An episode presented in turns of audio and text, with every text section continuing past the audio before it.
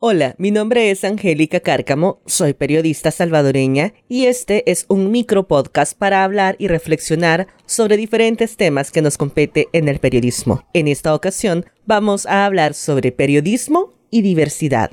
Y es que el 28 de junio se conmemora el Día del Orgullo de las Personas LGBTIQ, es decir, de las personas lesbianas, gay, bisexuales, transexuales, intersexuales y queer, para cambiar en el periodismo las narrativas de estigmatización contra la diversidad, debemos eliminar, en primer lugar, todos aquellos discursos que promuevan la discriminación y el odio. ¿Cómo podemos hacerlo? Bueno, una forma de reconocer la diversidad es empezar a escribir de ellas, no solo cada 28 de junio, sino en cada ocasión. Por ejemplo, podemos mostrar a personas de la comunidad LGBTIQ en vocerías que no solo sea para defender sus derechos. Eh, seguramente se desempeñan en la política, las comunicaciones, eh, son especialistas en medio ambiente, cultura, economía, docencia u otros cargos. Hay que recordar que, por otro lado, las palabras también tienen un significado y con ellas podemos aprobar o no a alguien. El lenguaje inclusivo también es otro recurso importante para reconocer que hay más personas que hombres y mujeres.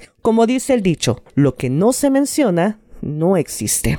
Otras recomendaciones es dejar de victimizar a las personas LGBTIQ, es decir, no limitarnos en nuestra cobertura periodística a hablar exclusivamente de los discursos y crímenes de odio. Si por algún motivo en nuestras salas de redacción no sabemos cómo hablar de las personas LGBTIQ, también es importante acudir con fuentes especializadas y hacernos de una pequeña colección de guías o manuales sobre cómo combatir la discriminación. También es importante que eliminemos de nuestro vocabulario expresiones denigrantes. Recordemos que como periodistas tenemos una gran responsabilidad en informar a una ciudadanía y la forma en la que contamos las historias contribuye, en buena parte, en cómo justamente perciben el mundo.